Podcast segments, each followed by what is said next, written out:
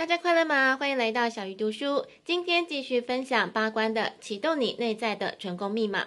上一集分享到神的恩典以及如何祈祷，这一集先来聊聊如何得到内在神的指引。什么是内在神？神对不同的人有不同的意义。作者认为，我们可以把神定义为更高的神圣自我、更高的智慧跟更高的意识。不知道你有没有看过整群鸟飞翔？它们只有一个意识。而每只鸟都跟随整群鸟的意识，偶尔有鸟脱队，但会很快的飞回去。如果个别的鸟是你，那整群的鸟就是内在神。作者说的内在神觉醒，就是身为部分的你跟整体接触了。内在神可以引导跟保护你。我们每天都会遭遇许多的冲突，常常不知道如何做决定。如果你的内在神觉醒，就会清楚的知道如何回应。你的每一步都有内在神的指引。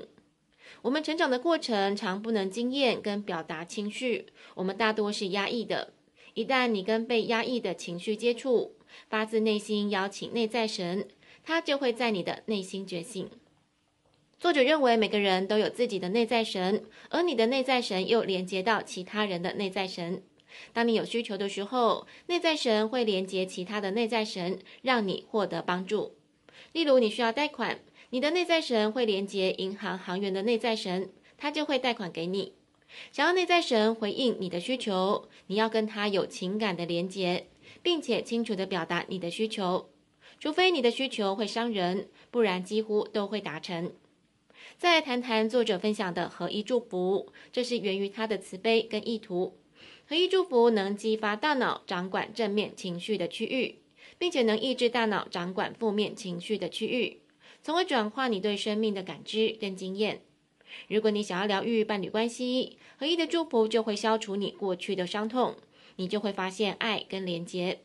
如果你想要变得富有，合一祝福就帮助你克服阻碍丰盛的信念，消除显现为负面情况的无意识情绪。如果你的目标是灵性成长，合一祝福会激发掌管喜悦的右侧额叶，你会觉得更自在舒适。这本书的编译傅活伦就曾经前往印度的合一大学参与课程，经历深刻的成长跟转化。在给予合一祝福的时候，你要放松，对方也要放松，两个人都要进入同样的姿势，然后呼吸同步。接着问他有什么问题，想要怎么解决。接着你就等待，等到你感觉到他的问题，并且与他的痛苦有几分合一。接着你可以对神说：“请帮助这个人。”接着把焦点放在解决的方法，而不是问题上，保持解决方法的影像。例如，这个人有足够的钱。接着把双手放在他的身上，重复的祈祷。例如，请将这个给予他，然后说谢谢。在给予合一祝福的时候，你要清楚意识到，你只是传播者，是神跟接受者之间的管道。当我们持续这样帮助人，善业就会不断的增加。合一祝福可以给予动物、植物，甚至也能给予机械或是房子。大家如果听过前几集的小鱼读书，应该还记得我跟公司电梯的能量连接。现在回想起来，那也是一种对电梯的合一祝福。公司的电梯使用多年，同栋楼的大家都觉得常常修不好。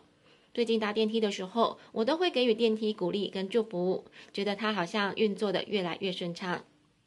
如果合一祝福没有解决问题，就要找出问题的所在，可能来自前世，可能是出生的过程。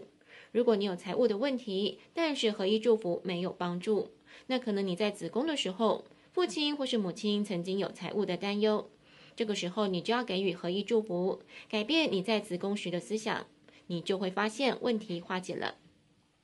最后来复习一下，作者认为我们都有自己的内在神。当你跟被压抑的情绪接触，然后发自内心邀请内在神，他就在你的内心觉醒。想要内在神的帮助，你要跟他有情感的连结，清楚地表达你的需求。而作者提到的合一祝福，则可以用来帮助身边的人、动物或是植物，甚至是机械等。如果合一祝福没有解决问题，就要找出问题的所在，再继续给予合一祝福。下一集我们将分享这本书最后一章，过着成功喜悦的生活。小鱼读书，我们下次再会。